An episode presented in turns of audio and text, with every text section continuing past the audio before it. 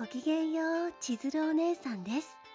週の途中の水曜日、皆様いかがお過ごしでございましょうか？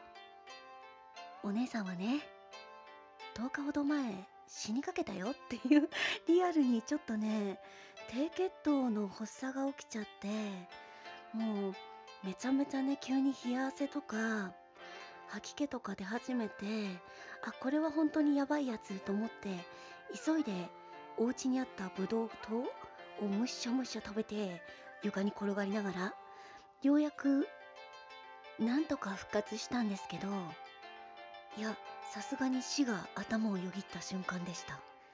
本当に特にね自律神経が参っていると結構低血糖に気づきにくいんですって。だからもう本当にね今聞いてくださっている方で自分低血糖になりやすいんですけどっていらっしゃるかしら？いらっしゃったらね自律神経がこうお亡くなりになってる時はご注意くださいね。なんと思いつつお姉さんこれで本当に自分は糖がないとやばい人なんだなと思って毎回毎回お世話になっておりますアマゾンさんで。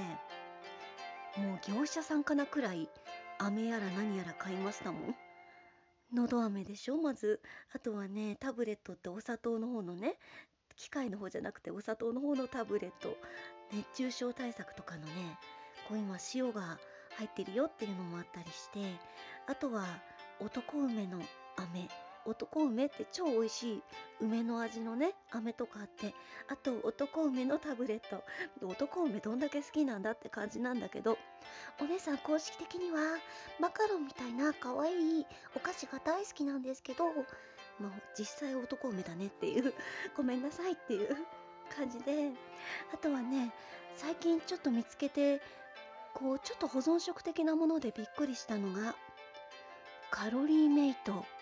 これ3年持つやつが出たんですね。びっくりしちゃった。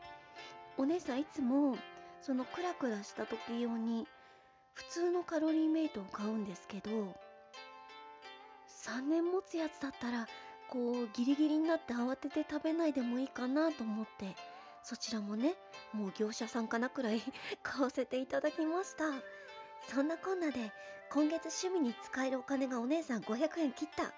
というもういかにお姉さんの明日は過ごしていくのだろうかとか思いつつしばらく積んどく本でね本とかは乗り切っていこうと思います。というわけで本日はここまでです。ここまで大切に聞いてくださって本当にどうもありがとうございました。今日があなた様にとってとってもとっても素敵な一日になりますように。バイバイです。